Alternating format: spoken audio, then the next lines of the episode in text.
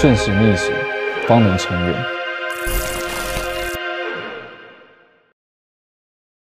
欢迎收看《演员吉他》，我是元。今天访问到的是 Trash 乐团的吉他手，然后也是《医院借吉他》节目的主持人，我本人 李一元。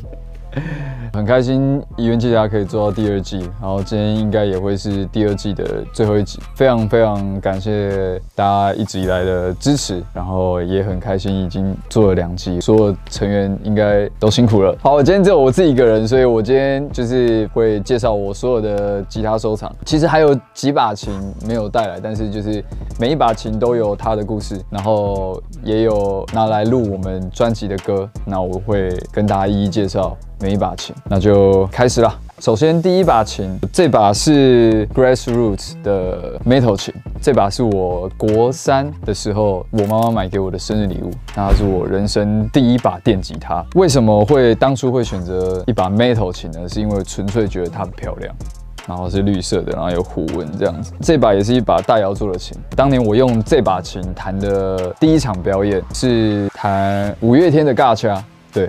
然后第二场表演是周杰伦的《不能说的秘密》，都是用这把 metal 琴弹的。这把琴其实已经非常非常非常久没有使用了，状况其实拍摄的前一天我才拿去音铺整理，他也说没有什么大问题，声音还是很凶猛、很猛烈这样。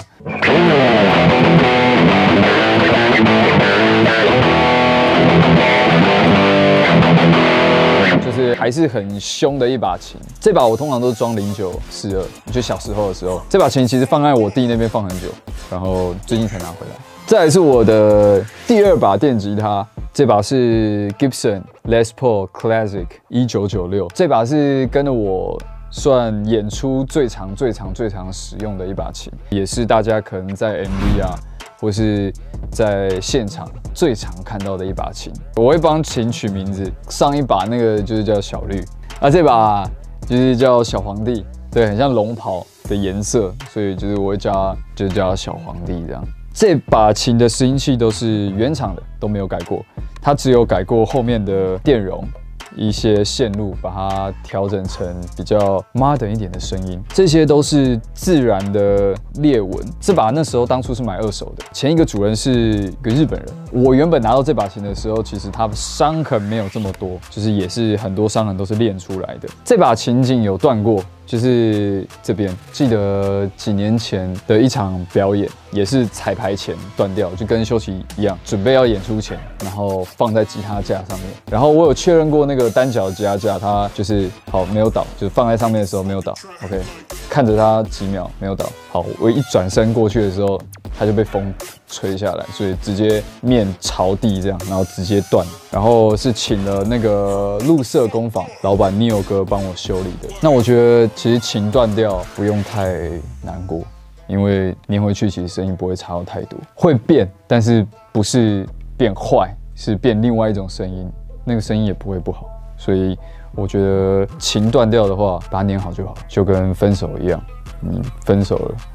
被女生伤透了心，那再交一个就好了，没事。这把琴就是这个旋钮的地方，它其实有破损。表演的时候，这一年来吧，它原本只有一点点，就是它只有破损一点点这样。表演的时候，就是常常那个放在琴袋里面，然后会撞来撞去啊什么，然后就越破越大，越破越大。然后现在我每一场演演出完的时候，手都会流血，这边都是血，这样其实都是这个旋钮刮的，因为我还还没有时间去换，其实也不是练琴练到流血，就是真的是就就被被刮到流血。这上面应该目前都有我的血在上面，跟以前的那种剑一样，就是有些剑或是有些刀就是需要血来开封。我非常非常非常喜欢这把琴，因为。当初会买这把，就是大家也知道我受 Slash 影响很深，所以形状啊，然后虽然 Slash 是拿 Standard 的，但是因为我手比较小，Classic 的 neck 比较薄，所以我弹起来是比较喜欢的，是六零 neck 这样。Classic 跟 Standard 两种声音是很不一样，Standard 会比较温一点，Classic 其实是比较烈。然后因为呃小时候我就是比较喜欢凶一点的东西，这样，所以其实当初在试弹这把琴的时候，老板给我的音箱。是非常非常凶的那种 metal 音响，然后我就觉得哦，这把琴拿来弹 metal 很爽，很重，然后很烈很凶，就大家可以。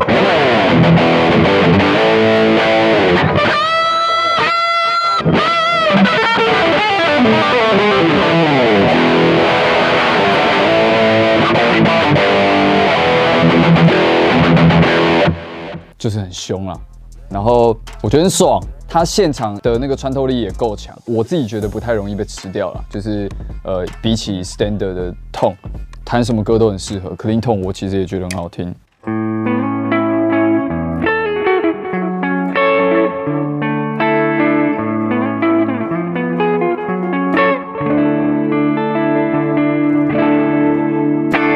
这把琴录了非常非常非常多的歌。呃，世界尽头也是这样录的，别忘了那天醒着也是这把琴录的，能给只有那么多，也是这把琴录的。这把琴录了非常非常多 Church 的专辑的歌，是我感情最深厚的一把琴。为什么这么喜欢用这把琴在录在专辑里面的歌？是因为我觉得这把琴其实跟一般的 Classic 的声音有点不太一样，就是虽然拾音器都是原厂的，但是因为我改过线路，再加上有我的 DNA，就是除了这边的血之外。琴颈的部分，大家可以看到，就是呃有一点斑驳，这其实都是我舔出来的。如果有常在看我演出的话，其实舌头也是我的一项乐器。那我会常常帮他上一层我的唾液，去保养这个琴颈，让这个琴颈可以维持在一个很不错的手感。很多人就问我说，啊，那怎么保养的？其实就是舔出来的。如果你要好好保养吉他的话，除了基本的一些。上旋油啊，上什么布？除了这些之外，我觉得舔琴也是一个很好的保养方式，不止促进你跟吉他的感情，也可以让你对琴有。拉近更深的一层距离。好，接下来这把，这把是 PRS 的 SE Custom，这把是我的小红。其实我演出最常、最常使用的就是呃，刚刚这个小皇帝跟我的小红，这两把是我现在演出最常使用的琴。那我一般演出其实都会带两把琴，这把就是它是负责 drop D 的部分，所以它的调弦跟小皇帝有点不太一样，它声音其实就是比较偏 modern 一点的声音。所以我都会拿这把琴来，就是只要有 drop D 的歌，都是用这把琴弹的。比如说像。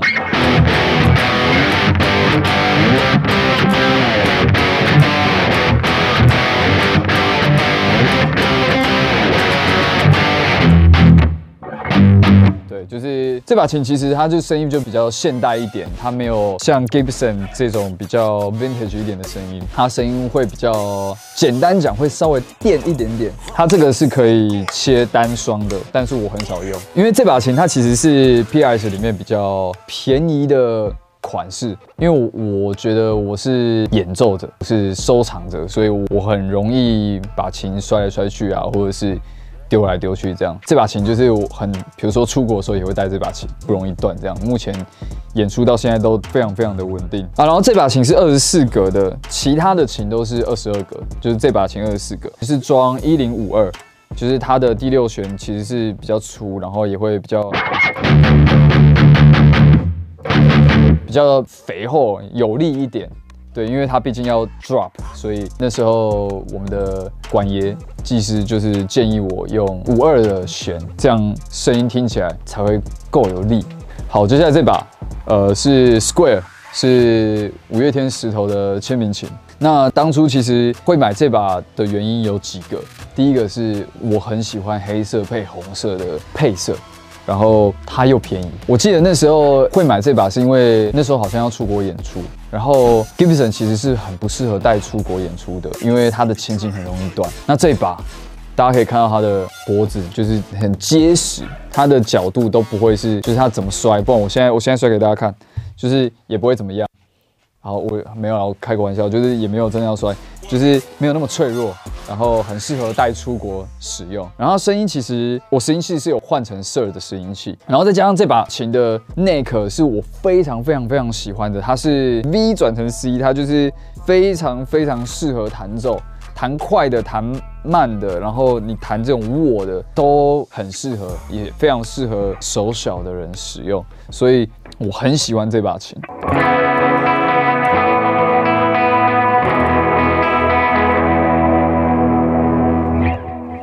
对，就是大概声音是这样。小老土石头，谢谢石头做了这把琴，这样很棒的一把琴。好，接下来这把是 Gibson 的 Les Paul Classic Light 二零一九，这是去年出的新的系列，大家可以看到它的琴身是比一般的 Les Paul 还要薄，而且薄很多。它大概重量应该也只有原本的三分之二。从去年开始，我其实肩膀开始有点问题，就是因为我长期背 Les Paul 这种很重的琴，所以我就找了一把比较符合我需求，然后声音也符合我需求的一把琴。Light 系列的版本都没有出这样子的颜色的琴，它都只有出黑白的或全黑的这样。终于。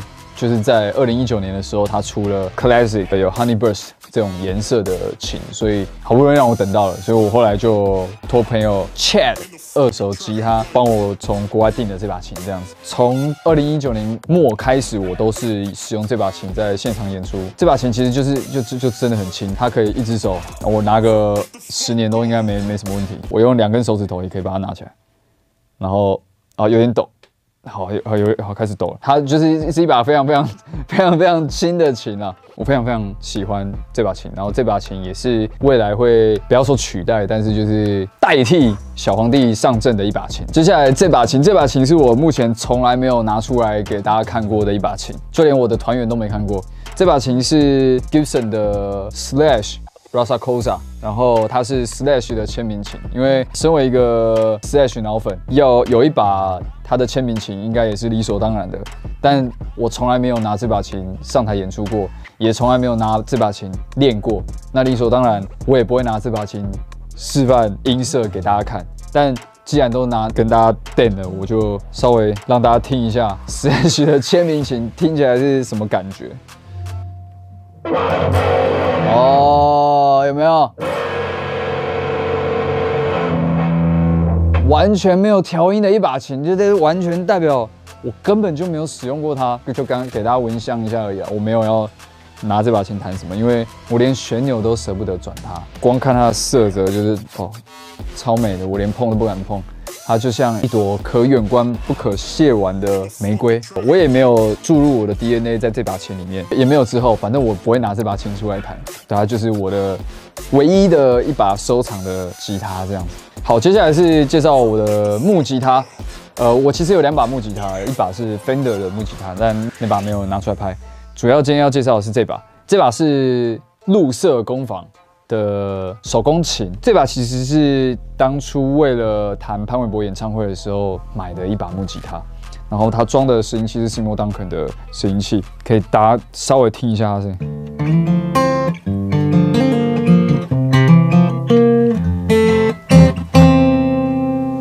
哦，就是我很喜欢它的声音啊，就是它呃绿色工坊其实做了很多他们的手工木吉他。然后每一把的品质其实都非常非常非常好，就是绿色工坊的老板帮我粘了我的 Les Paul，所以我很感谢绿色工坊的老板 Neil 哥。稍微弹一下，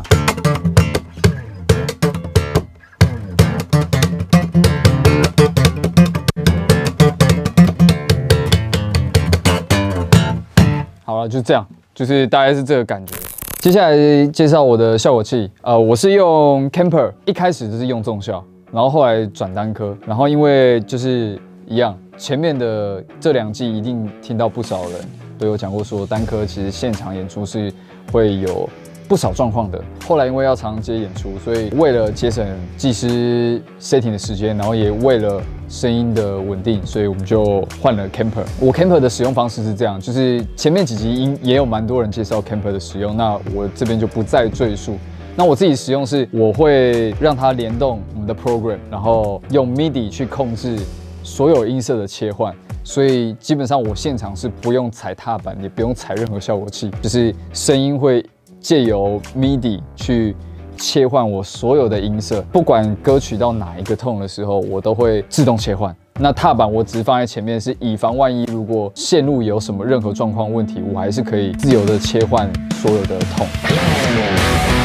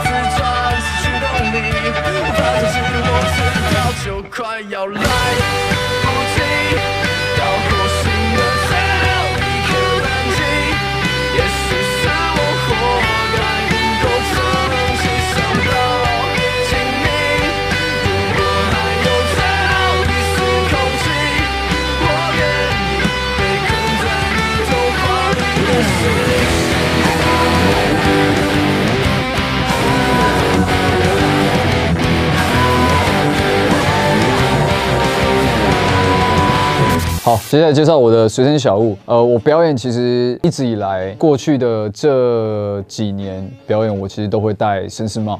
啊，帽子其实就是我一个非常非常重要的舞台象征。但因为最近有改变一些演出的想法，我觉得是时候可以把绅士帽拿掉了。现在的表演，我现在就没有固定一定要戴什么帽子，但是这是我随身小物，一定会戴帽子，但是不一定什么帽子。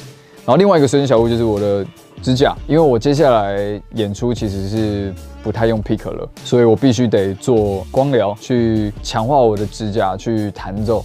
所以大家看我的指甲都是我自己喜欢的图案，然后我大拇指是我的赫鲁斯之眼的眼睛，这是我最喜欢的图案。然后再是我的背带，因为我自己演出其实我是很喜欢背细的。背带就是跟有些女生喜欢穿细肩带的衣服是一样，就是我喜欢背细的这样子。这条骷髅头的背带是前一阵子收到的生日礼物，这是 Hide 的背带，X Japan 的吉他手的背带。但是因为它这个皮原厂的皮不够强，所以我后来有请浪人背带去帮我特制一个属于我的吉他的皮件。然后另外一条也是，这个是 Monkey 的背带，也是细的。再是我的耳机，呃，因为我们现在现场演出都会戴耳机，为了让声音听得更清楚。然后我的耳机是 JH Audio 的耳机，也是眼睛，跟我的指甲一样的眼睛。然后这是 JH 十六 Pro，我非常非常喜欢这副耳机。还有一个随身小物是我从来没有跟大家讲的，就是我演出一定会穿豹纹内裤，就是我在里面一定会穿豹纹的内裤，就是让我最贴身的衣物。就是是一个狂野的状态，那我演出就会很自在、很狂野这样。对，这个是我从来没有跟别人讲过的啊，也分享给大家。我觉得乐团对我的意义就是顺时逆时方能成圆。凡事呢，就像蛇丸讲的，就是求一个圆。